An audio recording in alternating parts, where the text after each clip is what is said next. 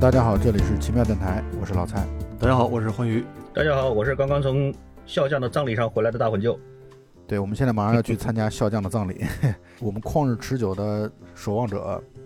录到了这一期是第三期了，我们才刚刚录到了喜剧演员笑匠的葬礼上。那么我们就从这个笑匠的葬礼说起吧。对，我们争取再有个四十多集就把它搞定。呃，这个笑匠的葬礼其实是守望者当中非常重要的一个环节，因为这一部分当中啊，其实相当于是把呃一些对于过去的时光的这种回忆啊、闪回的一些镜头啊、画面啊，都在这一刻，而且包括这一部分呢，相当于是很强烈的带有这种很呃回味的回忆的啊这种伤感的。这样的一种内容在里边，所以这部分的信息量非常大，而且人员很聚集，每一个守望者都会从自己的这样的一个这个回忆的角度来去回忆与笑匠相处的日子，离开笑匠的日子，这就是他们目前的一个回忆。这块葬礼是应该是这个守望者在这个电影里边头一次聚到一起了，是吧？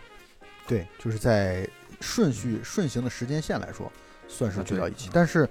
其实也没有完全聚在一起，因为这里边有的人没出现，比如说这个死鬼二代就没出现，死鬼二代去看他妈去了，去看死鬼一代去了，对啊，然后并且呢，在看死鬼一代的过程当中，其实是死鬼一代来去，虽然没有参加葬礼啊，但是他再去回忆以前和呃笑匠的时光啊，其实相处的很不愉快。那么笑匠呢，曾经在以前他们这个民兵组织在聚会的时候啊。呃，试图去强奸死鬼一代的，给死鬼一代其实留下了非常糟糕的这样一种回忆。而且他在强奸死鬼一代的时候，其实被兜帽判官给痛打了。这就是他们以前民兵组织在一起的时候的，可以说是一个导致他们民兵组织分崩离析的一个非常重要的一个转折性的事件吧。啊，我们一下子就就跳到了死鬼一代这一块了吗？好吧，那么看来四十集应该能录完。你看啊，咱们要从头说。你看这个，首先，咱们咱们前前面之前录的是哪儿？录的不是是，呃，死鬼二代跟那个夜宵二代不是在吃饭吗？对。然后两个人，这个在分手的时候不是说了一句，说是我们还能怎么样呢？笑匠都死了。所以这一句话其实是个很好的一个起承转合，就是他正好很完美的就就切换到了笑匠的。葬礼上，而且连场景都是很贴合的，因为因为在前一幕里边其实是在下雨的，就这说这句话的时候，这个呃夜宵二代是撑着雨伞在雨呃雨地儿里跟嗯出租车上的四鬼二代在说，那么在下一幕呢，在墓地上笑匠的葬礼上呢，也是在下雨的，我觉得这个气候上的这个衔接，所以让这两幕相互之间其实是显得。呃，几乎是无缝的衔接，是这个意思。而且在刚开头的时候，这个背景音乐选的也很好，选的是非常非常有名的这个《寂静之声》（Sound of Silence）。这个歌选的，我觉得确实也是非常的有意思啊。它是用来给笑匠的葬礼做了背景音乐，但是实际上的这个歌应该是在当年其实是应该是给这个肯尼迪总统遇刺这个事件写的吧？我记得是。是一个反战歌曲，对，然后用在这个笑匠的这个葬礼上的话呢，其实是很有讽刺的意味。而且在刚开始的时候，这个镜头，呃，是应该是很很有这个扎克施奈德风格的这种慢镜头，就是呃灵车，然后以及送葬的人啊，缓缓的从墓地外边进来，然后这个棺材啊下葬，然后大家都在雨地里边，一个一个的这个角色都出现，然后实际上出现的。最最另类的一个角色，就是旁边举着木牌，以真面目，或者我们不能叫真面目，以这个脱掉了面罩以后的面目示人的罗夏。但是呢，现场的人可能除了嗯曼哈顿博士以外啊，别的人可能都不知道他就是罗夏。然后举个牌子啊，写了个末日将至，然后从旁边晃过去。对，然后这段其实特有意思，就在于他在他是从人群的这个面前啊，缓缓缓的走过去，然后一副那种就是落魄的那个流浪汉的那个 那个样子啊。然后关键好玩的在于那个德里伯格啊，就是夜宵二代还瞥了他一眼，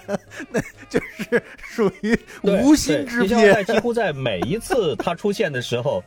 都会瞥一眼。你像他跟那个死鬼二代俩人出去出出门的时候，然后又瞥到了这个 这个人，觉得每一次都见到一个流浪汉看个牌子。但关键就在于啊，就是罗夏啊，就是当然这个地方不能叫罗夏，应该叫沃特寇瓦特斯啊，就是他的沃尔特寇瓦特斯，他的本名嘛。那么这个角色呢，他确实那个时候演的很好，就是作为尤其是第一次观看的观众来说，那是你根本不可能把这两个人物联系在一起的，因为他从那个棺材旁边路过啊，从这些这些人呃，就是守望者的这些英雄们、超级英雄旁边路过的时候，他表现出一副那真的是路人的那种 那种表情，就是漠不关心啊，然后呢，就只是恰好在这个地方出现而已，就是一个死跑龙套的那个样子。嗯，我觉得这个挺好玩的，就是在你在回看的时候，你会觉得很有意思。对，因为他给人的这种感觉就是这么样的一个流浪汉，我看他一眼都多余。对，就是觉得对于路人来说都觉得，哎呀，这样的一个人怎么会出现在这样？赶紧赶紧让他过去，赶紧让他过去，就这样的一种感觉。嗯，这其实就是这个细节党比较关注的东西。而且观众可能确实也很难想象到，就是罗夏的真身是这样一个落魄的一个流浪汉，是，因为感觉就是他穿上那个风衣，戴上面罩以后，身材都变得伟岸高大起来了，应该是一个很俊朗的那种形象，在想象里面。对所以接下来的画面就来到我刚才所说的那个四个二代到去看他妈去了，然后四个一代就开始回忆过去，然后自己被呃笑将强奸，然后兜帽判官。因为那个时候他们民兵组织聚会的时候，在赫里斯梅森啊，也就夜宵一代的那个面罩之下的那个回忆录啊当中，其实写到的是他呃那个时候应该兜帽判官和四鬼一代是一对儿，所以兜帽判官就站出来暴打了笑匠，啊，这么一个情况。这之前我记得还有一个细节，就是死鬼一代在给他女儿展示一本以他为主角的一个本黄色小漫画，对，死鬼一代沾沾自喜啊的那种感觉，我还觉得，是就是女儿都觉得很奇怪，说这么这么不堪的一个一个一个小黄漫，你竟然还拿它来当做自己的一个 就是引以为傲的东西，觉得很不能理解。呃，其实你可以这么来理解这件事儿，就是相当于他他他倒也也不是沾沾自喜，而是他对于自己过去的荣光生涯那就看开了呗。一种、嗯一种不是，就是一种对于过去这种荣光生涯的一种，可以说是怀念。就是他也很怀念自己是当红流量的那一个年代，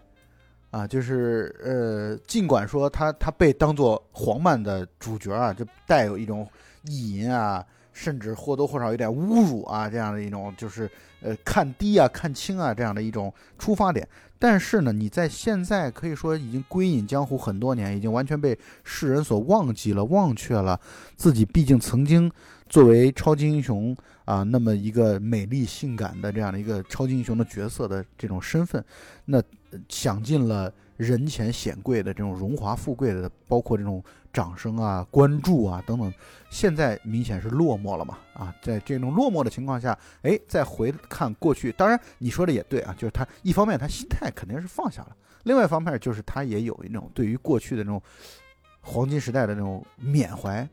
对，我的黄金时代就此结束了。他的四鬼一代这个人身上的这种个性，就是这种情绪，我觉得写就是说你要把它分析出来，其实也挺有意思。你看，第一，他对于当年的这个呃民兵组织吧，或者说呃超级英雄蒙面英雄的那个时代，真的是非常非常的眷恋。我觉得这个也是他后来酗酒成性的一个最主要的原因之一，应该是。对，因为他其实他的身边，在他怎么说呢，退隐了以后吧，应该说是退隐了以后，她就和她的呃丈夫或者说前夫啊，就是她的经纪人，嗯，在一起的生活其实很不幸福。对后来不是又离了婚，对吧？实际上也就是说，她跟她的经纪人之间其实是没有什么过多的共同语言的。对，所以最后离开了以后，相当于她就是自己一个人很孤独的在生活。当然，她的经济条件应该说是肯定是不愁的，因为他也是算是他的经纪人帮他呃，就就说是做了很多的这种呃推广工作资金上面的这种支持，或者说哎推广，也就是说肯定他的这个。你看他住的那个房子啊，他自己独居住那个房子也是很大的 house，而且装备啊什么也都很不错，所以他算是养尊处优。但是真的是情感上是非常非常孤独的，所以我觉得这个肯定是他导致他后来酗酒，呃的一个最最主要的原因。当然，他对于他的女儿寄托的希望也是很明很明显是是很很重的哈，就是说希望他的女儿能够继承他啊，也做一个蒙面英雄。但是生不逢时啊。这个事情也没有办法让他自己凭他一人之力来扭转。然后一点是我一直觉得很有意思的一点，就是他对于笑将到底是一种什么样的情绪，或者一种什么样的感情？因为你从四鬼一代这个人的这个之前的一些个表现上面来分析的话，其实这个人是一个很很擅长于把周围的男人都怎么说呢？就是玩弄于股掌之间。这个词儿可能有点过啊，我刚才也想说这个词儿了，我觉得这个词儿有点过。但是最起码来说，他在于穿梭在这不同的男人之间是很游刃有余的一件事情，或者说他知道怎么样子能够发挥他自己的这种天生的励志的这种这种能力，与生俱来的这种魅力，来让所有的男人都拜倒在他的石榴裙下。我觉得这个是他是无论是呃非常积极主动的，还是说他自己就知道他自己有这种潜质的。但是无论如何，他是不缺乏这种这种能力的。然后他也明很明确的能够知道哪他周围的什么样的男人是对他是有好感或者有兴趣。呃，当然我相信他周围的绝大多数男人都无法抵挡他的魅力的啊。但是他对于笑将到底是一种什么样的感情，这个事情其实是很有意思的。因为第一，他并不排斥或者说他并不讨厌笑将这个人。但是呢，他可能要的更多的一是一种是笑匠对他的一种尊重，或者说，呃，一种陪伴。所以说是当笑匠给他来用强的时候，其实他是，他是愿意去反抗一下的。但是这种反抗到了最后，他原谅了笑匠。我觉得从虽然剧情里边没有明写，但是我觉得他是原谅了笑匠，他也愿意和笑匠在一起，甚至于给笑匠生下了孩子。所以说，他对于笑将来说，应该说这个感情是真的。我现我倾向于这样去推断。你你这不都不不需要倾向？为什么呢？强奸那段戏其实没有发生真的就实质性的接触，没有发生，因为被兜帽判官给打断了。后来那个劳瑞朱比特为什么会成为劳瑞朱比特？就是他为什么会生下来？那不就是因为他们虽然强奸这件事是被打断了，但他肯定后来是真正上床了。所以呢，他们俩的感情一定是有的。就是我觉得，呃，就是你想想啊，在一个被强奸的情况下，或者被强奸未遂的这种情况下，后来竟然还能够再在一起生下孩子，而且以这个就是笔墨当中啊，这个片子当中笔墨当中，或者说漫画当中完全都没有描述这件事儿来说，那我就认为那肯定是这是不是后就是第一段是强迫的，但后来不是强迫的。后来半推半就也好，总之两个人肯定是发生了一段情，我是这么理解的。所以，我我觉得你不需要犹豫，呃，或者说你不需要怀疑自己刚才那个想法。我觉得我是完全支持你的。但是如果再往深里来想的话，为什么两个人后来又分手了？然后在三个人同时见面的那个时候，你看他的脸上的表情，其实是很犹豫，或者说是很复杂的。而且笑将在他的面前也是对自己的女儿也是不敢认的，或者说，也是欲言又止的这样的一种。所以我觉得这两个人之间肯定发生的故事没那么简单，我是这样想。那对，是，他们一定是发生过一段情，然后呢，以这两个人，尤其是以笑匠这个人来说，你觉得笑匠会跟谁，就是会跟谁长期的生活下去，或者会跟谁长期的发展下去？我觉得都不会。你看笑匠在。一会儿我们会谈到的，在越南对那个越南女人的那种那种，就可以说是一种完全决绝的、冰冷的这样的一个态度。那笑将就是这样的人啊，所以我认为跟笑将分开这也是合情合理的，没有问题。但是跟笑将这么一个混蛋的、混不吝的家伙，竟然还能生下女儿，那在我看来，这个莎莉·朱比特对笑将那肯定是有感情的。呃，你你这样想吧，你现在把这个事情，如果故事这个故事放在越南，如果说那个大着肚子的那个越南女人没有来找笑将，而是过了十八年了以后然后让他的女儿自己去找笑匠，你觉得笑匠对这个女儿会有感情吗？这两个类比，我觉得不不成立啊。原因在于笑匠也是喜欢死鬼的，他也是喜欢，但是他对越南女人那只是泄欲的工具而已。对，我的意思是说，不是仅仅只用在，就是说是他们已经有了女儿，就说明他们两个人当年的感情很好。我是我是我是为了说明这个事情。哦，对，但我想说的就是，你看，嗯正常来说啊，就是如果对一个女人对一个男人毫无感情，那么在那个男人对他自己强奸未遂的情况下，他只会充满了更加的愤恨，那就不可能再发生后来的生出女儿这件事儿。这个不好说，我其实觉得有一点可能，可能有一点斯德哥尔摩综合症的可能性也不是没有。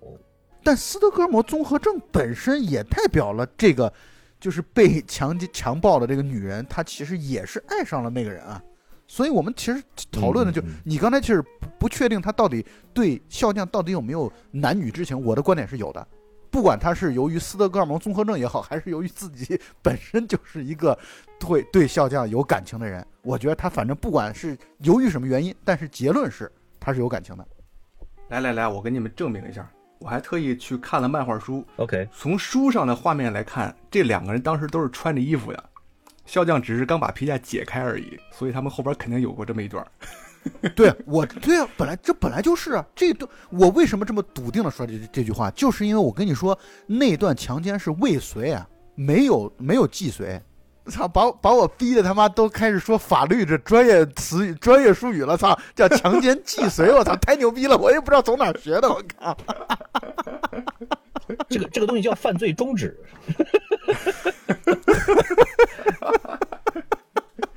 开玩笑的，开玩笑的。不，我我们现在其实我我现在把我的想法又梳理了一遍以后，我觉得我们的焦点是在哪里？就是第一是，呃，死鬼一代对于笑匠是有感情的，这个没有问题啊、这个没有问题甭管这个感情的出发点是是是对出自于哪里，但是无论如何，他在嗯对方差点强奸了他事实基础之上，后来又和他又发展出来一段感情，我觉得这个感情肯定是真的。但是笑匠对于死鬼一代的感情，是仅仅只只是啊这个漂亮女人玩弄他一段时间，然后就踢了就走，还是说真正对他是有爱情的成分在这里边？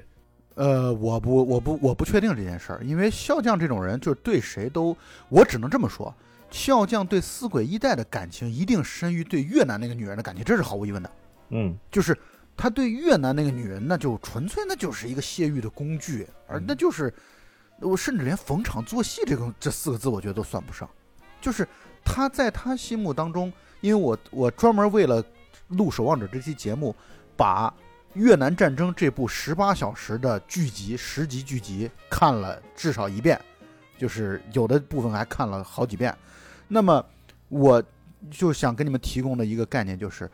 在上战场的美国兵，他们去越南之前啊，他们都会被培训。培训就是把给专门给越南人起了一个这种类似于像马路大这样的这种带有侮辱性的这样的一种词语，它其实就是把越南人非人化，就把他们当做虫子来对待。所以其实这个越战的这些美军啊，其实对于越南人是带有非常非常蔑视的这样的一个态度在里边的。所以我的观点就是，笑匠也是一样。啊，笑匠对于越南人，他其实你看他在越南战场杀戮时候的那种毫不留情的那种劲儿，嗯，所以呢，我觉得他肯定对于四鬼一代的感情要，或者说喜欢程度，或者说看重程度、重视程度，肯定是要远高于越南女人的。但是她到底是不是爱情？反正我的观点啊，这个问题我觉得我们也没法辩论出来一个结果。但是我的观点就是，我觉得有感情，但不是爱情，因为对于笑匠这样的人来说，就我觉得他是已经没有这层细胞了，或者没有这没有这条线了，在他心里，他嗯对人生是一种完全的放逐的一个态度。我觉得就是就是我用“行尸走肉”这个词形容肯定是不对的，但是我也想不出来用什么更好的词来去形容这件事儿。玩世不恭，就是什么事儿其实都没什么大不了的，也没有什么值得重视的。对对对，是啊，那因为就是因为他对什么事儿都不那么重视，所以他才会叫喜剧演员啊。他会嗯因为他觉得这生活就是他妈的一个 joke，嗯 生活就是一个玩笑，呃，我觉得在他的人生观当中就是这样的。同意。嗯所以我们很难去去去说他对死鬼一代有爱情，但是有感情，可能有感情。他们毕竟是民兵组织，然后在一起，就是他们到底是曾经也一起并肩作战的啊，甭管彼此对对方可能有这种意见、那种意见等什么的，但我觉得感情肯定是存在的。但是是不是能上升到那那就这么说吧，我相信这一点，咱们现在讨论完之后，应该能达成共识，就是死鬼一代对笑匠的感情应该高于笑匠对死鬼一代的感情。可以，而且死鬼一代对笑匠这个人的人品、性格各个方方面面应该是非常了解的。对，很了解，以至于后来在劳瑞·朱比特，其实应该叫劳瑞·布莱克，他这个成年之后，然后遇到了笑匠，然后不是这个死鬼一代就非常生气的，就是让他别碰自己的女儿嘛。我是觉得他那段他的感情是很复杂的，嗯、一方面呢，他会觉得这种从来只见新人笑，有谁听闻旧人哭的这样一种自己时代已经过去的这种落寞。但是你说他是不是从人品的角度来说，他很担心笑匠对自己的女儿下手呢？所以他才会那么厌恶的赶紧把女儿推开，对，就是把女儿推开笑匠本人，因为非常有可能。在笑匠那里，就像你刚才说的玩世不，就笑匠的这个玩世不恭，我觉得他就他可能就是禽兽不如，什么禽兽不如的事，他都能干得出来。也许对，因为他本身就没有什么道德标准、道德观念，嗯，没有什么道德道德心。是是是，哎，那你说到这儿，那死鬼一代为什么不让女儿知道自己的亲生父亲是谁呢？他为什么要隐瞒呢？那既然他是对笑匠是真爱的话，那等于他对自己那段感情也否认了。没否认。你看他真爱，他是真爱的，但是刚才大文就说的，我很同意，就他很他很熟悉，或者他非常了解笑匠的这什么尿性，所以呢，他就是又爱又恨吧。我觉得他对笑匠绝对是又爱又恨，就属于爱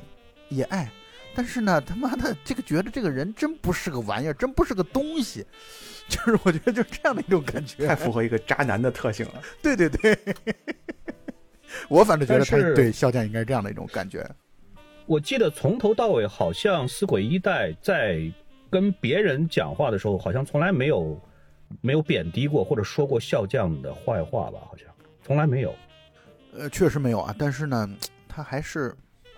嗯，他他去跟自己女儿说说出这个身世来，他可能开不了口。哦，我我我是这么理解的。但是这个确实也是造就了最后的悲剧的最主要的原因，因为在笑匠跟他女儿刚开始头一次见面的时候，他的女儿其实看笑匠的那个眼神，因为那个时候他并不知道对方就是他的父亲。其实他的女儿在，对就是死鬼二代在看笑匠的时候，那个眼神其实也是充满了那种暧昧，或者说那种有一点挑逗的意思的。他们可能一直走的就是这种性感女性的路线吧。那有有可能，嗯，可能就是从小得了他母亲的真传。没有，我们我们不是在这种这种荡妇审判啊，我们绝对绝对不是这样的。其实反而我们都挺喜欢这两个角色，就觉得这两个人过得都挺纯粹的。这两个女性啊，我觉得都非常纯粹，然后也很真诚。可能就是因为演员选的太勾人了吧，就是所以他看人的眼神就让人觉得好像是总是在放电，可能是嗯那种感觉。同意，同意。另外再多说一句，这个电影其实在化妆上也特别的牛逼。你看《死鬼一代在》在现实的，就是说是在现在这个时刻，他很老了，嗯脸上的皱纹呐、老人斑啊，对，但是镜头一转，转到回忆里边，他年轻的时候，哇，真的是美艳之极呀、我觉得是完全四射压过嗯他女儿的那那那种那种那种勾人的那种风采的。呃，我同意你的观点，就是他女儿的显得还是稍微粗糙了一些，我觉得。嗯，嗯，就是四鬼一代，就是你刚才说的嘛，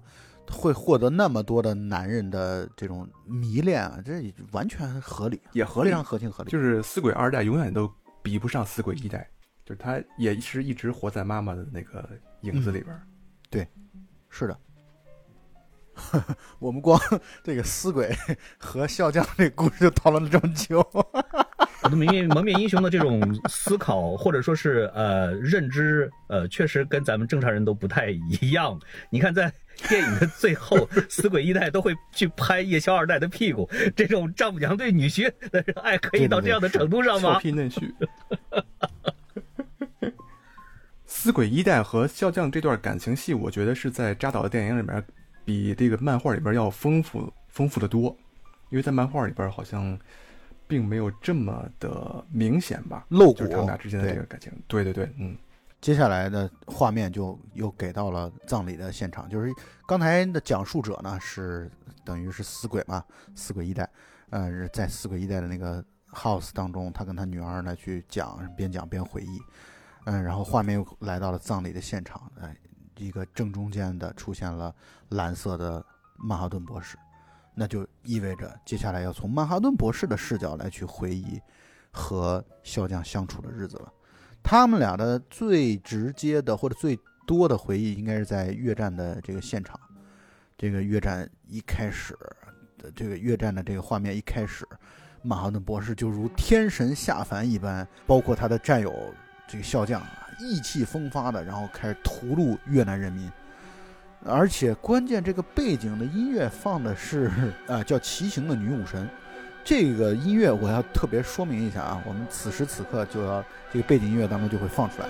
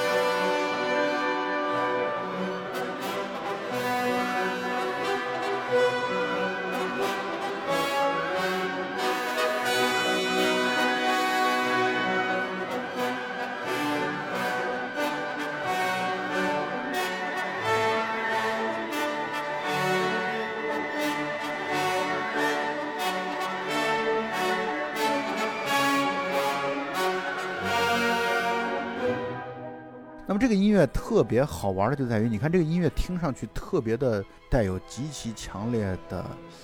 煽动性啊，这种孔武有力的又有宗教性的这样的一种这种配合战斗场面，特别特别的合适。呃，据说在二战期间的时候，德国兵好像是进行大的这种攻坚战的时候就会放这个音乐，所以它本身它是和战争这种形态啊是紧密不分的。但我想说这个音乐的在哪儿啊？在于在赫里斯梅森，也就是夜宵一代的那个自传体小说当中，他专门讲到他自己小时候。我觉得那段写的文字写的特别有意思。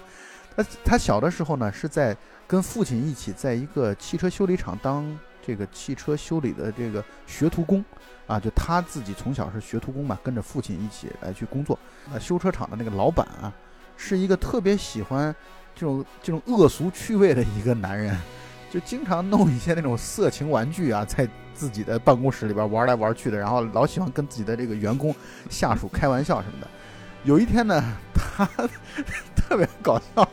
他买了一对这个假乳房，然后给自己就是塑胶的吧，估计是那种橡胶的，然后我记得这段给自己戴上了。然后你想一个，就是你可以想象那个画面，一个胖男人，一个四五十岁的一个胖男人，然后带着那个尖尖的假乳房，然后橡胶的，然后到处。在呃摇来晃去的跟别人在那开玩笑，然后他还觉得这个特别低俗的东西特别有意思，结果呢，突然他就收到了一封信，这封信呢就是老婆跟自己手底下的一个员工给私奔了，远走高飞了，然后他就一切他就开始痛哭起来，痛哭的时候，然后他的这些下属们全部都拥到他的办公室去，一看发生了看去看发生什么事儿，并且这个老板很喜欢音乐，老板他就那个。唱片机正在放的就是这个女武神的骑行这个音乐，你想想那个画面，一个四五十岁的中老年人啊，在痛哭流涕，然后带着假乳房，然后放着这样的音乐，然后所有的员工都面面相觑，不知道怎么回事。我在想那个画面，我觉得配上这个音乐实在是太搞笑了。这这真真的，阿兰摩尔真的太会编了，就是太会编这段文字完全是是文字写成的，不是漫画。是是是是，但是它的画面感特别强，非常强烈。你完全可以想到一个一把鼻涕一把泪的，关键他还那个形象，然后又是其他的那些下属嗯员工又在看着他，然后背景又放着这个音乐，实在是，就是这个音乐本来真的就像我刚才说的，它是一种非常啊慷慨激昂、威武有力的这样的一个音乐。但是自从看了这个面罩之下的这个 自传体小说之后，我觉得这音乐就已不经忍直视，变味儿了。不 忍直听。我觉得老蔡，你是不是每一次以后每一次听到这个曲子，你都会浮想出来那个画面，就好像 Only You 一样，对对对经典的就被糟践了。对，所以我现在 要的做的就是让你们头脑当中也要建立起这样一个概念，让你们以后听的时候 也要有这样的意识。哎但是我没有感觉到特别喜感呀，我就是我看到这段时候特别感觉到那个老板他的悲伤和孤独，就是我也能感受，这就个是这种情况下，然后自己出出丑，然后又自己东窗事发，这种感觉感觉觉得特别凄凉。是很凄凉，它的嗯喜感嗯就恰恰体现在这种复杂性上，就这种反差我是觉得，对对这种综合复杂性上特别的，就是这种喜感啊，不是那种喜感，就是不是那种让人没心没肺的笑的那种喜感，这是一种笑中带泪、泪中带笑的一种喜感。对对，所以你会对这个老板 产生一丝同情。关于，你你看到这一块的时候，你会有这种同情感吗？我会你说看书吗？感觉特别可怜，就是书上呀，感觉到他就是经常跟人开玩笑，但是实际上可能可能并没有什么真正特别实在的朋友，他只好靠这种办法去取悦别人，就是哪怕很低俗。他也不是取悦，就是他的精神世界就是这样，他就对这个东西感兴趣，就对这种半这种也是啊，也是。对这种半色情狂的这种这种，他有这种嗜好。但是确实你在那一刻的时候，你会觉得很好笑，但是呢，与此同时他也挺可怜的，不得了，这个镜头太经典了。就他受到了双重的暴击嘛，一层嗯就是他老婆跟别人私奔了，远走高飞了；另外一层就是他自己的形象，一个老板的形象就崩塌了。然后呢，我们说回来，就是啊好的，我们拉回到马汉诺模式的约战场上。对，而且关键就在于这一段戏 在电影当中完全没有提及过，就是一从来没出现过，所以也就意味着你看又没漫画画面，又没电影画面，但我们都能够 在头脑当中去想象出那样的画面出来。无比的荒诞，但是又无比的真实。对，是，就是我觉得这是具有极强电影感的东西，就是这就叫画面感嘛。就是画面感不一定非得以画面来呈现，但是它可以在你头脑当中以画面来呈现。所以我们的目标是希望我们的听友们今后听到这个女武神的骑行的时候，也能够有一些朋友跟我们一起联想起这个画面。不能不能只让我一个人受害。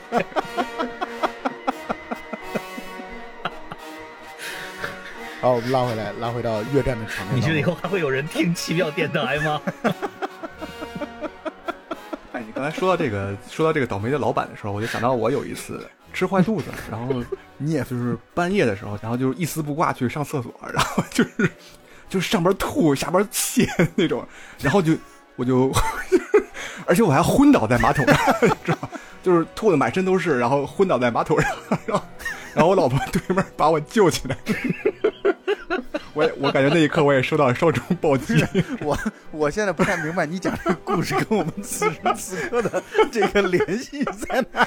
我就我就跟那个老板成了一个，我们现在难道成了一个比惨大会吗？哎，我我觉得就是瘫坐的在椅子上那个形象跟老板挺像的。我我你你呃，大文教，你觉不觉得咱们刚才本来那个时候，听友们应该还没有建立起那么强烈的画面感，但是我觉得欢愉这个故事讲完之后，欢愉的这个形象这个画面感，我觉得都跃然头脑当中。欢愉，你有多久没有画这种灵魂画手的作品了？你一定要画一画一张 你自己的自画照片，然后加进来。嗯，所以感谢欢宇给我们贡献他自己的人生当中的这个加入黄一刻。哎，对，不错。回到越战当中啊，就是那段时间啊，你呃，我我觉得你们肯定注意到了，那段时间的笑将是，我感觉最意气风发的，就是对啊笑将在好多段当中都是带有一种很颓丧的一种感觉。但是我在觉得他在越战的时候，他真的是大杀四方，真是把自己当做一种国家英雄的这样的一个一个状态。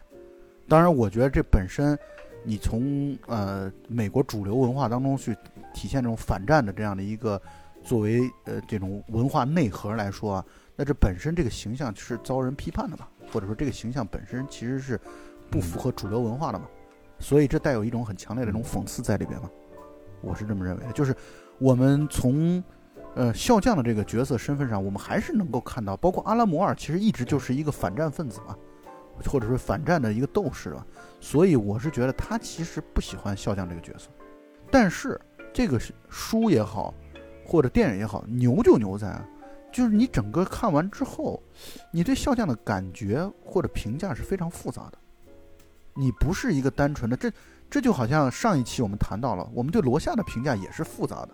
不是单一的，只是说啊，他是一个超级英雄，他很棒，他很硬，他特别的有正义感等等等等。那你是一个非常非常综合的去评价这么一个人的。而且我再多说一点啊，就是其实整个通篇看完之后，我觉得我对笑匠的的。好感肯定要多于对于法老王的好感。对，其实我觉得阿拉摩尔在肖将身上不一定说是讨厌肖将，我觉得他在肖将身上应该是加了很多很浓重的笔墨，就像自己，比如生了十个孩子，你说哪个孩子不好，那都是自己的娃。我觉得肖将他就是后来是在跟谁，跟他的一个死对头，然后在他房间里面哭泣的时候，我觉得那个时候能看到肖将身上，嗯，他那些脆弱软弱的地方，你会对这个肖将这个人会。突然心生一些怜悯和好感，嗯，就是那个死神摩洛克啊，一会儿我们会谈到。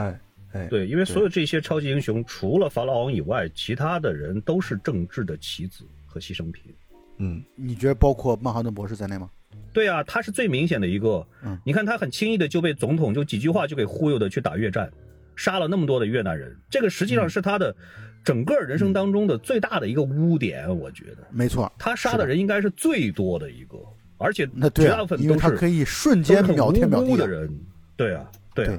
所以这个真的是一个。但是你要说你你你由此很憎恨曼哈顿吧，可能也未必，因为他确实会那个时候就会觉得这是理所当然的事情吧，或者说他有一点，我觉得有点像降临里边的意思，就是他预知了未来，他也没打算。稍等一下，旁边有小朋友在哭，我听到一，哇。天哪，这小孩出的当量好大呀！我觉得他预知了未来，可能就是他那时候应该说就已经知道了，我要去越南战场，我要去杀很多很多的人，但是我不在乎，因为未来就这个样子的，已经是注定了的，我不改变了，有点像《降临》里边的这种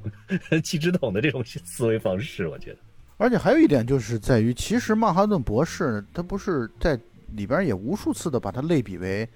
它就是相当于它的诞生，就相当于是原子弹的诞生一样，它就是一个终结一切的超级武器嘛。所以，那对那对他的这种使命感来说，他就会认为，那我一出来，我可能，所以他其实后来那个法老王的那个观念观点，他其实认同的，就是我为了结束一场可能会导致三千万人生灵涂炭的战争，那我牺牲掉三百万人，我觉得这是合理的。对，这是曼哈顿博士的这个逻辑啊。对啊，而且这个逻辑，如果你要是把人换成其他的所有的对象，这是个特别特别正确的一个事儿。比如说你养了三百万头猪，然后你现在只能，要不然就是他们全死光，要不然就是有另外一个方法，只要死掉十分之一，那你选择哪一个呢？哎，是啊，这不是很这就是非常明确的问题，对吧？只要你把人换成别的任何的东西，它就都是成立的。火车岔道问题嘛，就是我们总是不停的在谈论这个问题，所以其实就是一个。道德困境，当然，这个道德观念上，这个笑匠几乎表现的，至少在前半段啊，在这个时候，电影的这个时候，都还表现的几乎可以说毫无道德的这种这种责任感。但是在越南战场上，笑匠其实杀的人是远远远远不如曼哈顿博士多。其实他也就是比普通的士兵多杀了一点而已，因为他其实比起普通人来说，没有什么太强的地方，对吧？他无非就是沾着曼哈顿博士的光啊。而且是啊，曼哈顿博士出场的这个，就是刚才咱们讲到的这个伴随着女武神音乐的这个画面，非常酷炫。他在一个一个的引爆这个越南这种游击队，一个一个引爆的时候，他的背景是什么？他的背景是太阳，他从那个太阳的那个光里边走出来，就是背后那个太阳光，在他的身后就非常非常有一种宗教的意味。这个镜头我觉得设计的超级的漂亮，超级的美，而且很有很有深意在里边。这个镜头是漫画里边没有的。越南战场这段戏应该是扎导自己加的，而且加上这种升格的镜头，我觉得扎导太太太会拍这种东西了。对他拍的，他跟漫画这种结合太天衣无缝。而且他很有意思，就在于他在这个地方用的是女武神的骑行，我不知道扎导那时候脑子里面想的什么画面。然后接下来就是他们越战胜利了，啊，就是越战以美国的胜利而告终。他们在欢庆胜利的时候，在一个酒吧里，然后一个大肚子的越南女人过来找小将，然后小将非常非常不耐烦啊，然后就是那种表情就属于我多看你一眼，我都觉得忍不住想要吐了，我真是不想跟你多说一句，多费一句口舌，呃，并且呢拿出枪指着那个女人，让她滚蛋。啊，那女人还不依不饶的，于是笑将开枪，女人倒在血泊当中，相当于一尸两命。曼哈顿博士就很就有点生气了，笑将就一种大不咧咧的态度说：“你明明可以阻止的，但你没有阻止，说明你也认同，或者说说明你也并不反对。”曼哈顿博士的角度来说，那其实他也并不 care 这一个普通的生命，对他来讲。就是这个时候，其实他的这种就可以说，他们俩此时此刻都站在了一个，一个是道德这件事对对自己的生活神圣观是没有没有影响的，另外一个人则是呢，就是蔑视道德。我觉得他们俩都站在了道德的反面，只不过是两种不同的形式而已。我觉得这个在曼哈顿博士的这个阅历当中吧，或者人生当中，可能是一个非常非常重要的一个一个标志点或者一个标志性的一个一个事件。嗯，就是说，你看他在变身之前吧，或者说他在变成曼哈顿博士之前，这个咱们以后可以再进一步的详细的讲啊。就是在很早前，他是一个非常善良、非常温柔的这样的一个普通人。然后在他变成了曼哈顿博士了以后，他虽然有这样或者那样的一些个小毛病或者小问题，但是最起码来说，他仍然是一个是一个好人吧，可以这样讲。嗯，但是在美国或者说政府或者说总统。把他忽悠到了朝这个越南战场上去了以后，他逐就逐渐逐渐的就变成了一个没有什么道德感的一个冷酷无情残忍的一个杀手，或者说是一个武器。对。然后在这一次事件的时候，就是他眼睁睁的看着笑将掏出手枪，杀害了那个女人以及肚子里边的是他自己的孩子呀。对。他真的没有出手，这一刻开始，他离人性真的是就越走越远，越走越远。我就，所以我觉得，你看他的眼神儿，看他在这一幕里边，他的眼神他自己刚开始的时候，甚至于都是很惊讶的，你怎么能这样开枪？她是个孕妇，这个话说的特别的冠冕堂皇。但是笑匠呢，真的是，哎呀，笑匠这个人真的是看人看的一针见血，真的是。所以我要是法老王，我也第一个先杀他。就是笑匠第一一一句话就给他回回过去，说你明明能阻止的，你干嘛不阻止？然后这个时候。我觉得曼哈顿博士就已经在这条路上已经是无可再回头了，就就只能一步一步的沿着神性吧，或者说走下堕落下去，或者说呃越来越丧失掉他的人性的那一部分了。这一刻，曼哈顿博士保持人性，还有一个还有一个证明，就是在这段时间他都一直是穿着内裤的。真的，你你看电影和漫画都是他，只有这段时间他还是穿着内裤的，穿一个特别时尚的裤衩儿。到后面他就完全不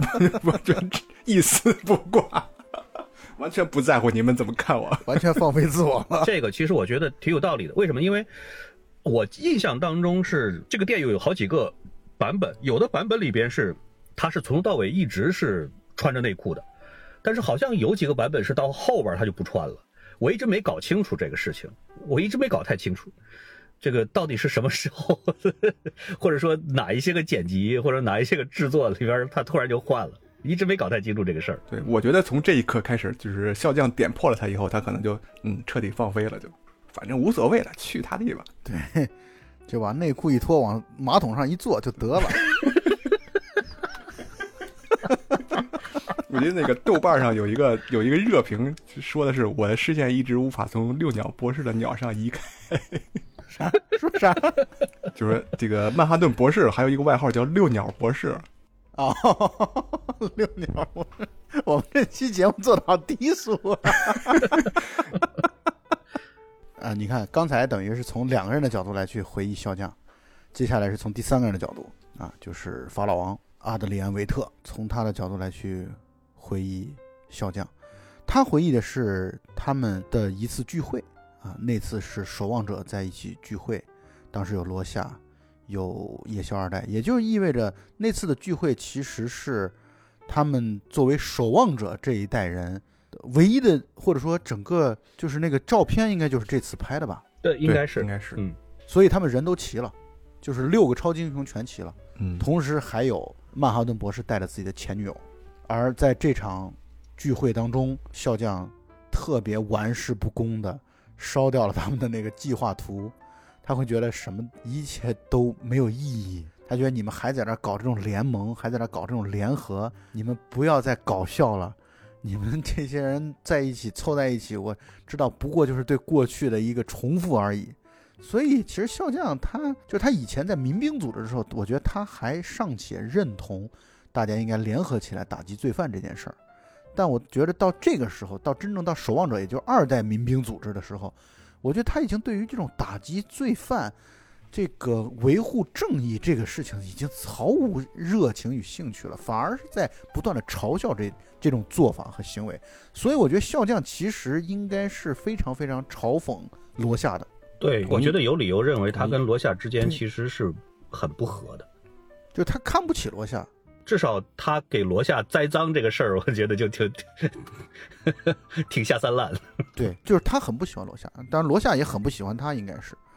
但是罗夏再不喜欢他，罗夏总是还是就是对这个团队的这个这个依附感和归属感还是很强烈的。但笑匠完全是你这个团队，去你妈的吧！我根本对于团队毫无兴趣。罗夏不喜欢所有人，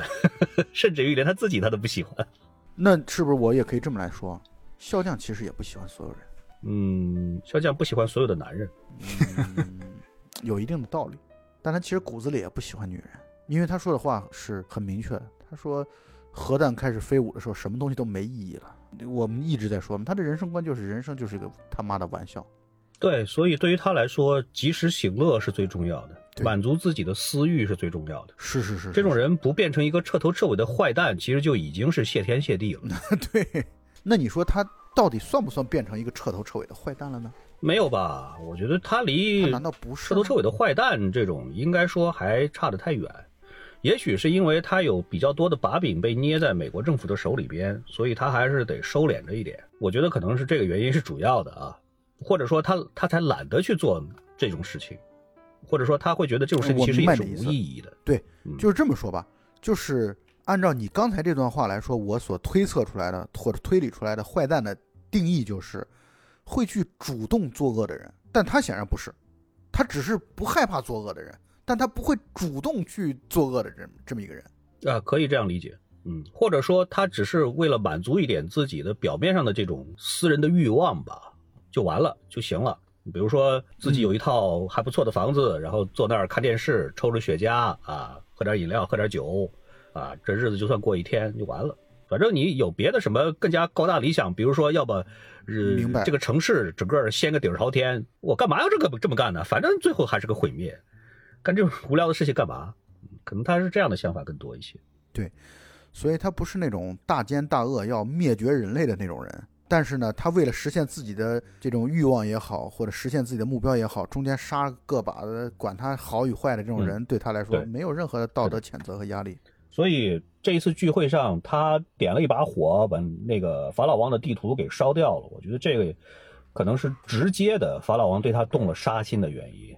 但是从深层意义上来讲，就好像咱们刚才讨论过的，我更觉得就是他这个人确实看得太透了，他早就已经知道了法老王在背后是在捣鬼的，是有大的阴谋的。我觉得这个可能才是法老王要杀他第一个要杀他的最直接的、最底层的原因和动力。也是因为法老王他那个时候自认为是世界上最聪明而且是最漂亮的人，肯定不容忍肖将这么说他。所以你看那个肖将在最后烧他地图的时候，法老王那个眼神哇，特别阴阴郁。嗯这个场景蛮有意思的，就是刚开始的时候，大家说是在等一个人啊，在等这个曼哈顿博士。然后在等之前呢，大家伙儿自由活动的时候，这个夜宵二代跟死鬼二代两个人对视了一眼，然后死鬼二代的那个表情呢，立刻就变了。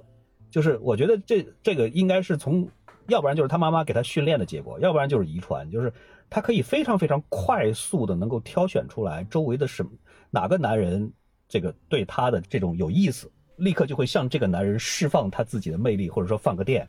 这种对于他来说，这种真的都是与生俱来，而且在这个从小就已经被培养的非常好的一种这种能力了。所以说，如果那个时候曼哈顿博士没有出现的话，很有可能两个人早就已经在一起了。但是曼哈顿博士出现了，嗯，所以改变了历史的走向。呃，那么说到了夜宵二代，接下来的画面就是又从夜宵二代的角度来去回忆笑匠啊，夜宵二代和笑匠一起去镇压这种游行、镇压这种示威的活动。其实夜宵二代呢是处于他还是想要去威慑一下这些暴乱的分子，但是呢，笑匠那完全到这个场合，他就好像极度的兴奋，就是到了这种场合之后，到了自己大展拳脚、大展身手的时刻了。所以简直是底下的人越闹得越凶，他越开心。然后他把这帮人暴打、痛打，然后呢，而且是用很暴力的手段，就是有的人已经求饶了，或者有的人已经就是丧失了这种反抗能力了，他还依然毫不留情地进行这种杀戮，或者说这种镇压。所以呢，夜宵二代其实对于笑匠是充满了意见的，因为这他们俩的这种人生观、价值观是不符的。夜宵二代其实是一个内心应该是比较。懦弱，但是比较善良，就或者说，其实大黄就一开始也就定义了，夜宵二代才是最符合主流价值观的这么一个人，啊，他笑匠这样的一种人生观呢，显然跟自己是有极强的抵触的。那所以罗夏就比较喜欢夜宵二代嘛，因为夜宵二代还是比较就倾向于公正法治，罗夏他是坚持正义，所以他俩应该还是比较对，相对来说是一路人，相对可能更近一些。尽管从某种意义上讲，罗夏这种就是为了达到自己。追求正义的这种结果，而不在意过程是否正义的这种做法，其实和就是这个做法本身，其实和笑匠反而更近一些。对，夜宵二代相对来说，可能就是没那么坚定的坚持自己心目当中的理想，但是同时呢，又不愿意让自己堕落，或者说变得更坏，然后就被时间和周围的环境就这么一步一步的消磨，所以他。真的是就是我们普通大众的写照，就是他就是将像这个城市里的大多数男人一样，嗯，结婚生子买房子赚票子吗？你看他最后他就是这样的路呀，对吧？除了不需要赚票子以外，然后这段就是他们在镇压这个这些所谓的暴民的时候啊，夜宵二代心里边浮出了一个问题，或者问出了一个问题，就是美国梦到底怎么了？我觉得这其实代表了一种非常强烈的美国主流文化的这种崩塌的，或者说价值观这种在崩塌的这种时候的这种困惑，就是美国中产阶级。因为夜宵二代其实他不能算中产阶级啊，但是他的心态其实是非常中产阶级的心态，就是他这种心态是特别要维护这种正义啊、主流的这种价值观、这种至上的这这些东西。嗯，但是呢，他在夜这个笑匠的这种。屠戮的这种过程当中，他会质疑说：“这怎么了？”说首先他对于这些示威的人群他不理解，然后对镇压示威的人也不理解，所以他就会觉得：“哎呀，这个世界怎么了？”我觉得他就是那个时候就是这样的一种心态。对，所以 这个地方真的很有意思。你看夜宵二代他之所以做蒙面义警，其实他的这个出发点是什么？就是我现在自己一个人吃饱了，对吧？又不愁吃又不愁穿，嗯，过了好日子。但是我要让天下的大众，也都跟我一样能够过上好日子。这个世界上不要再有不平等的事情，不要再有罪恶发生。它是它是一种就是我自己好了，但是我觉得内心里面还是不够安定。我我我希望能够做一些好事情。这种心心态就和罗夏是完全不同的。罗夏因为他从小他从来几乎就没过过一天好日子。从小就被人欺凌，被家人、被家庭欺凌，被被周围的人欺负、鄙视啊，各种虐待、看不起，所以他就认为这个世界充满了罪恶，上天把我派到这个世界上来，就是让我来惩罚这些有罪之人的，我一定要让他们不得好死，一定要让这些人得到得到应有的惩罚，他是这样的一种心态的。对，这两个人做这种蒙面义警的出发点，我就从根本上来讲是真的是很不一样的，非常不一样的。但是这两个人反而是 才是特别要好的这种战友，这个事情确实就就挺有意思。嗯，那是因为这两个人还是起码都有这么一个，就是战胜邪恶的这样的一个共同的出发点吧。其他人压根儿不 care 这些问题。你说笑匠根本就不在乎，呃，维特，呃，这个法老王不在乎，这个 曼哈顿博士不在乎，他们这几个就不在乎。而四鬼二代呢，更多的像是母亲那种延续。或者更多的像是曼哈顿博士的附属，所以呢，他们这些就都属于，也就只剩他俩了，也就只剩夜宵二代和罗夏了。他们还有这种惩治邪恶的这种出发点。其实要分析的话，我觉得更多的可以跟他们把他们和这个像死鬼一代和曼哈顿博士来对比一下。其实你看夜宵二代和夜宵一代的出发点，我觉得是很像的，对吧？嗯，两个人确实都是希望能够做一些正义的事情来打击罪恶。没错，其他的人像你刚才讲到的这几个人，其实都是把打击罪恶、维护正义作为一种手段或者一种跳板，其实最终的目的还是为了满足自己的某种私欲，比如说能够赚点钱，或者提升自己的形象，或者说怎么样怎么样。但是就夜宵二代和罗夏两个人是真正是把这个当成是自己的这种工作的一个目标来追求的，就是我确确实实真心实意的，就是为了维护正义和和平。这就是我的目的，嗯，我愿意为了他牺牲掉我的一部分，甚至是全部。你看，可以这么来理解啊。叶修二代相对来说啊，他虽然没有罗夏那么的偏执啊，但是相对来说，他跟罗夏都有一种把这个当做把这个惩奸除恶当做一种事业来去做，其他人把它当做职业，当做工作。对对。对，哎，对对，刚才大魂就说到这一点的时候，我还在想，像夜宵二代这种，他是如果是以抱着这个做慈善的心态去惩奸除恶的话，那确实没有办法让罗夏对他这么心生好感，他们俩能成为这种好友，那就说明他真的是把这个事情当做自己的事业来做。因为以一个中产阶级，你就肯定革命不彻底，你怎么能跟我们无产阶级站在同一 同一战壕里面？所以我觉得他这种革命性可能也是打动罗夏的一个。所以这两个人，一个是革命派，一个是改良派。哎，所以其实你看，怎么样的人才能够，就是说是真正有真正的共同语言，能够走到一起，能够手拉手啊？就是把这个成为蒙面义警，作为一个大公无私的这样的一种事业来做，而不是说是为了满足自己的某种私欲。这一点上来讲，其实两个人的最终目标是完全一致的。对，嗯。所以你看，一个团队他要讲情怀，有的人都就把情怀当真了，有的人他就觉得这是一个职业，这就是守望者团队里面他们不和谐的，跟我们这个小公司一样。你是在说 Jumper 吗？哎，你说 Jumper 像这个守望者里边的哪个角色？笑匠吗？就是渣男这一点确实符合张鹏的人设。大魂就肯定就是夜宵二代了，那肯定了。然后你是死鬼二代嘛？这毫无疑问了。我天，那我就不做夜宵二代了，我坚决不做夜宵。我应该是曼哈顿博士。啊，我们我们继续说，在葬礼上，几个守望者各自回忆了跟笑匠的曾经相处的日子。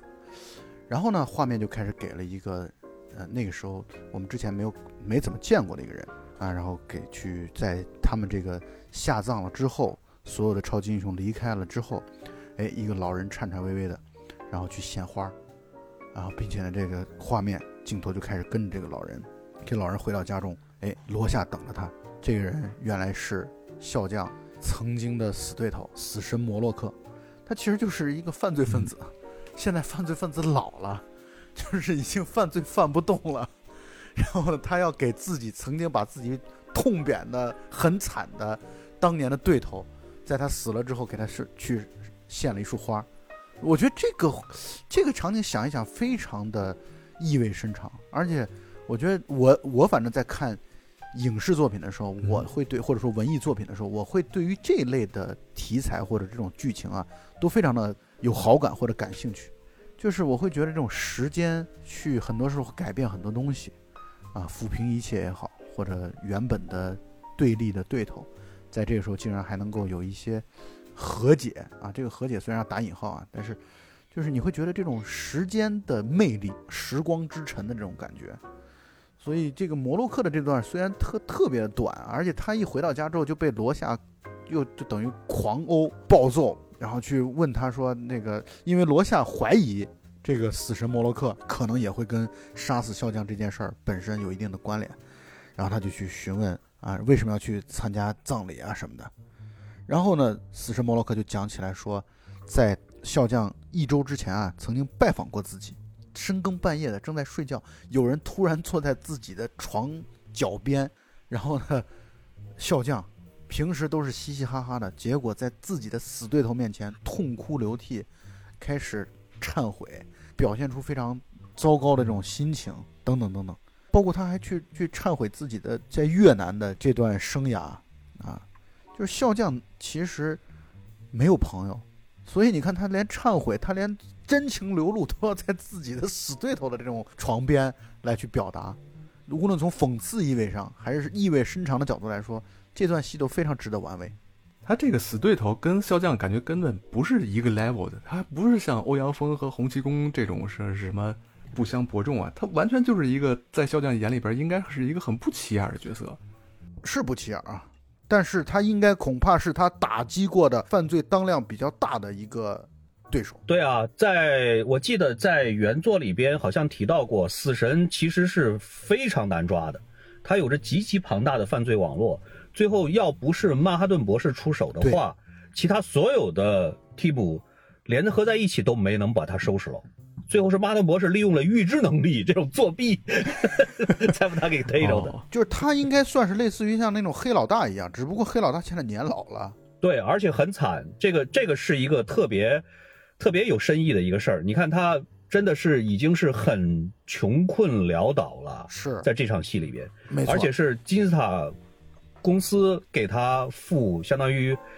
相当于是退休金、养老金吧，嗯，而且也只给他那么一点点，对，然后他都是就是说属于一个就是而且也没有什么亲人，没有什么来往，嗯，就是这样苟延残喘吧，就这样的意思。那可能笑匠在他身上找到了自己的跟自己的共同点，对啊，因为。对手才是最了解你的人嘛，这个是肯定的。那个笑匠说了一句话，他说：“对头是唯一的朋友。”嗯，笑匠在这个时候知道自己即将被干掉，他可能想到自己就后期的这段生活，可能跟他的这个死对头其实命运挺像的，也没什么朋友，开始身体老去了，然后也没什么追求了，形同枯木一般了。死神这个角色确实是很让人觉得悲叹的。你看他到老了以后，真的是很潦倒的。而且又摊上直接一个照片这个罗夏，罗夏其实过来其实就是这种暴力审问他。对，罗夏这样的审问的手段，我觉得确实幸亏这这个人是一个无政无政府主义者，他要是某个 公安局局长，那绝对底下这个刑刑讯暴力审讯，那绝对是一一摞一摞的。他一上来第一句话问了以后没得到答案，立刻就咬断了死神的一根手指。对。手段极其暴力残忍，所以你看罗夏的两场审讯戏啊，真的都是非常的暴力，动不动就掰手指，动不动就各种变着法儿的这种这种折磨人。我我确实很难很难想象他以前办的那么多的案子，真的都是一一起冤假错案都没有吗？嗯，我其实很难想象这个事情。对啊，因为他的他就是压根儿不给人 好好说话的机会。说到这儿，我想说这么一点，其实罗夏的。成为超级英雄的，或者说作为超级英雄的立命之本，你从通篇看下来，你会发现他的立命之本是一个字，就是快。你看他在监狱的戏也是这样的，就他在面对这种罪犯的挑衅的时候，或者说惩治罪犯的时候，他其实通常都是用自己的速度去制胜的，因为你说他力量上，然后呢装备上都没有什么优势的情况下，他完全是靠自己的速度在取胜，所以他总是二话不说就先给你扭断一根手指，或者把你。怎么收拾了再说，所以大黄牛刚才说的那个是对的。你你说说，像这么一个追求速度的这么一个人，那他肯定一些冤假错案也好，或者一些还没怎么得到什么，就是还没没犯什么错误，就可能就已经被他收拾了。这样的人，我觉得说白了，这个速度其实说白了就是狠。对，打架就怕不要命的。没错，他其实很多事情不过什么脑，就是图个痛快。他都不一定是图痛快，但是他下手确实对对对。对嗯，下手天下武功他不计什么唯后果。快不破。他也必须狠，因为他实在是没有什么超能力，体格也不一定比别人壮，装备那更的是比别人要差太多。他不刚一开始就下狠手，那只有被对方虐打的份儿。对他只有一个这个 装逼的流动面罩，流动液体面罩，这个看起来特别酷，我觉得这个特别。其实这种东西，我觉得适合在庙会上使用。太坏了，庙会。你说一个团队里边，然后来了一个特别狠的人，然后脑袋一根筋，维护他心中所设想的那个正义，这么一个人确实挺可怕的。嗯我们上一集不是讨论过了吗？大文舅，你有没有发现啊？之前欢愉可是完全站在罗夏这边，他 现在口风有点松动。有吗？有吗？有吗？我不是一直我见四相信在鬼二代吗？第四十集的时候，欢愉会和我们一起站在同一边儿了。但是我觉得罗夏这块儿要得必须得说点好的，他这个罗夏日记啊，读罗夏日记这个读的特别的好，就是念罗夏日记念的特别的好。然后这个语言语当然这是阿拉摩尔的语言了，但这个语言本身特别牛逼。他说了，就是我们的这个命运是只有我们的敌人前来献花啊，所以他从死神摩洛克那儿走了之后，他是最后一个到墓园的人。就是你看前面的墓墓园当中，曼哈顿博士啊，然后法老王啊，这个他们这些都出现了。那么真正到墓碑跟前，罗夏此时此刻夜晚才出现，戴上了自己的面具出现，去到了这个笑匠的，可以说自己单独的在雨中啊，给了笑匠算是送了最后一程。而且他这个时候，他自从拜访了摩洛克，就是死神之后，我觉得他对于笑匠，他为什么会晚上去夜访笑匠的坟墓呢？我觉得那一刻他有点理解笑匠了，就是他有点放下了跟笑匠之前的这种成见，因为他体会到了笑匠其实非常的孤独，所以呢，这个时候他相当于罗夏日记当中讲了这么一个旁白，这么一个故事，有一个男人去看心理医生，然后痛哭不止，说自己心情非常非常差，很糟糕，很坏。然后这心理医生就说：“你你有救了，去看小丑，伟大的小丑帕格里亚奇来了，啊，去看他的表演吧。看了他的表演，你就会开心起来，你就不会这么的郁闷了。”然后那个男人哭得更伤心了，说：“我就是帕格里亚奇。”然 后就是这个这个故事很牛逼，这个故事放在这儿特别牛逼，这个故事放在这儿就是帕格里亚奇就代表了笑匠的一生，就是看上去玩世不恭，看上去。充满了永远充满了笑脸的这么一个人，但其实内心极其的孤独，所以你就可以从这儿，你就可以又得出那么又再一次印证了那么一个结论，就是人都是孤独的，人生而孤独，每个人都是如此。哎，这个故事简直就是给笑匠这样的人量身定做的。是啊，之前我们不会有这种感觉，就是因为回放了他在这个死神摩洛克的床边儿，然后痛哭流涕的自言自语。书当中的话来说啊，他那段时候的自言自语都有点近乎于癫狂，就是他也并不在意，就是死神摩洛克自己，他他跟罗夏说了，他说我很多我听不清楚他在说什么，就是我很多时候我不不明白他在说什么，就感觉他一直在喃喃自语，这样一种表述，就让我们对笑匠这个人物其实还此时此刻，就像欢愉刚说的，会充满一丝的同情，会觉得他不是完全的邪恶的这么一个状况。谁都有自己的痛处，就只能说我们对笑匠这个人，从这么多人的视角当中解读的话，让这个角色就变得越来越立体。没错，越来越丰富。没错，没错，是这样的。这就是作者塑造人物的了不起之处。他从有的人的眼中看到这是一个糟糕的、暴虐的、啊无情无义的人；可从有的人眼中看到的是一个孤独的人。啊，所以人确实是丰富立体的，不是那么简单单一的。啊，葬礼终于讲完了，要不这期结束吧？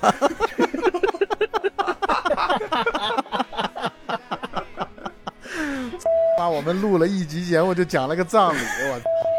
我。整个电影讲完了，刚好一个小时。对，日了他大爷了，我就说了。而且我跟你说，咱们今天讲了电影的二十分钟，你知道吗？从咱们从电影的三十九分钟多少秒开始讲到他们一小时，咱们现在就讲了二十一分钟，今天就讲了二十一分钟的电影内容，还没有我们录音的零头长。我相信咱们录了这么多期，旷日持久会导致我们一定会在，比如说第一期到和第四期当中，一定有很多重复的话，这是我们最关键的，就是我们会啰嗦好多。我觉得，比如说我们对于罗夏的评价，我们有的评价可能说了他妈不止三四遍了，我感觉。那个黑货船传奇咱们还没还没说呢吧？黑货船传奇咱们是不是之前 那肯定得哦对呀、那肯定得单说一期。不，你再得来个几期了。我觉得咱们黑货船传奇估计得专门来一期，就是专某一某一个时刻，等黑货船传奇的最后一幕的那一刻录到那儿的时候，再单独来一期就完了，好吧？到时候预告说，啊，敬请收听《守望者之黑货船传奇》。外传守望者特别节目《黑货船传奇》Extra Edition，一，我本来说我们这个守望者的节目啊，要在四期之内结束，所以 按照本来今天的计划呢，应该是说这个罗夏应该被捕的那个桥段应该说到，结果我们没想到说来说去 中了大魂舅的招。大魂舅一开场，今天一开场就说啊，我们今天是不是只把葬礼说完呀？我说怎么可能就说这么点内容呢？结果我们现在录完节目之后，刚刚把笑匠的葬礼说完，所以。这个，因为我们前面每期节目都大概一小时左右嘛，所以这期也不例外。那么录到这里，这个第三期节目，这个守望呃，这个奇妙守望者电台的第三期节目到此结束，大家再见，敬请期待下期。下期再见，拜拜。好的，谢谢大家，拜拜。